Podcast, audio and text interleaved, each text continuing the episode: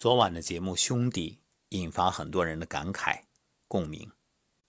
人到中年，甚至老年，原本指望着能够与昔日好友共同回忆美好时光，正如那首歌所唱：“朋友还是老的好。”可没想到，走着走着就散了，这感情呢，也渐渐淡了，真是让人。想不明白，也难以接受。不过，想想看，除了误会，其实还有一点，就是人啊，碍于面子，而且往往越亲近的人越容易彼此伤害，就是因为总觉着对方应该怎么怎么样。那其实是自以为是、想当然。什么叫应该？你以为他应该对你好，可他还以为你应该对他好呢。恰恰越亲近越容易计较，陌生人我们反而很宽容。所以今天想和各位分享的一点很重要：不要因为一点点错，就忘了别人对你的好。你看，人有两个特点，一个是善忘，另外一个就是耿耿于怀。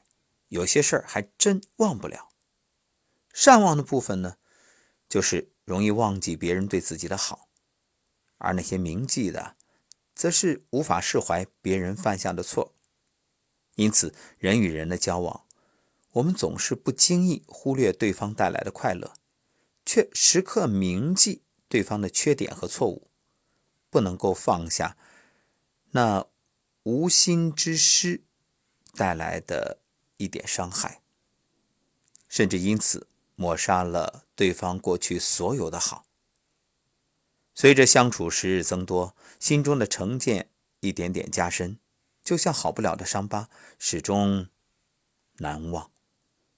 最终呢，在负能量的累积下，明明很多矛盾可以大事化小，很多关系可以冰释前嫌，却因为误解与隔阂，让真心背道而驰。让真情分道扬镳，最后，其实失去的恰恰是最珍贵的那份友情，以及真正对自己好的人。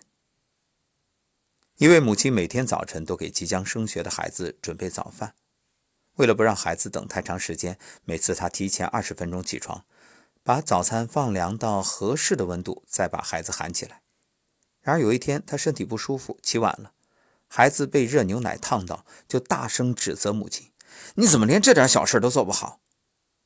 这孩子从没想过，为他早起了一百次，甚至上千次，却仍无怨无悔的母亲，这是第一次失误。这是特例吗？不，类似的事情好像每天都在发生，尤其在中国，这不禁让人心生感慨。一直以来，我们都在享受着别人对自己不求回报的好，不仅习以为常，还变得吹毛求疵，挑对方的毛病。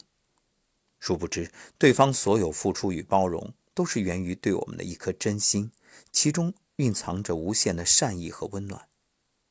既然如此，何必因为对方一点失误或者性格上的瑕疵，全盘否定他们的好，忘却他们的恩情？让他们一片真心付诸流水呢？曾国藩有一句忠告：“勿以小恶弃人大美，勿以小怨忘人大恩。”人生在世，没有谁的付出理所当然。与其将这些瑕疵装在心里无限放大，不如学会感恩，多想想对方的好。恋人迁就我们，包容我们，那是源自对我们的深爱。别再计较他们的过失，请多一点理解。朋友帮助我们、扶持我们，源自一片真心。别再责备他们的疏忽，多一些感激。家人照顾我们、陪伴我们，源自血浓于水的亲情。别再不满他们的缺点，多一些关心。余生无论恋人、朋友还是家人，相逢就是有缘。别让埋怨。占用了相守的时间，别因为一点错忘记对方所有的好。比起指责，更应当学会体谅与感恩。我相信，你肯定不喜欢在一个被人指责的环境里。那己所不欲，勿施于人。你喜欢什么，你就给出什么。你会发现，越给越有。做人啊，要懂得感恩，这是古圣先贤教育我们为人处事的根本。而懂得感恩的人，一定有福报。相反，若自以为是、高高在上，甚至恩将仇报，这种人一定会跌入命运的沼泽，受人嫌弃，成为孤家寡人，甚至会惹来杀身之祸。作为子女，一定要感恩。《增广贤文》有这样一句广为人知的名言：“鸦有反哺之意，羊之跪乳之恩。”就是乌鸦会衔食喂母鸭，那羊羔呢会跪下接受母乳。动物尚且如此，何况人呢？父母不仅给了我们生命，还为我们付出一生的心血。正所谓儿行千里母担忧，无论在哪里，父母的心总是牵挂着我们。我们一辈子都还不清父母的恩情。更不能恩将仇报。如果你把父母当成累赘，甚至有人对父母非打即骂，这就是大不孝，这是典型的恩将仇报。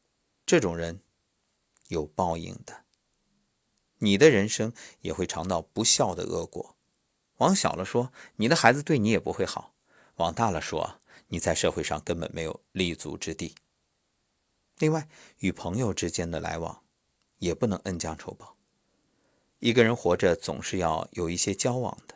孟子云：“人之相识，贵在相知；人之相知，贵在知心。”真正的朋友应该交心，可以意气相投，甚至生死莫逆，可以互相帮助，一辈子来往。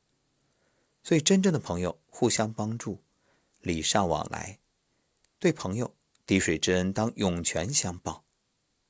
那现实中呢，常常有卖友求荣，甚至背后插一刀。那这种人，即使你看上去表面他很风光，但是内心一定是不安的，这辈子都会受折磨。至于相爱之人呢，更不用说了。古人对相爱的描述十分入心：“曾经沧海难为水，除却巫山不是云。”是啊，真正相爱的人。就像经历过无比深广的沧海，别处的水再难以吸引，除了云蒸霞蔚的巫山之云，别处的云都黯然失色。两个人既然相爱，即使已经成为过去，那么也依然心怀感激，正如席慕容无怨的青春。若不得不分离，也要好好的。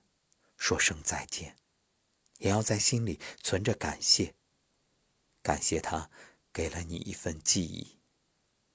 既然曾相爱，彼此有恩情，又怎么能舍得去报复对方、打击对方、诋毁对方呢？不爱了，且放手，心释然，以沉默继续自己的人生，以祝福送给对方。愿他余生一样幸福，毕竟那是你曾深爱的人啊。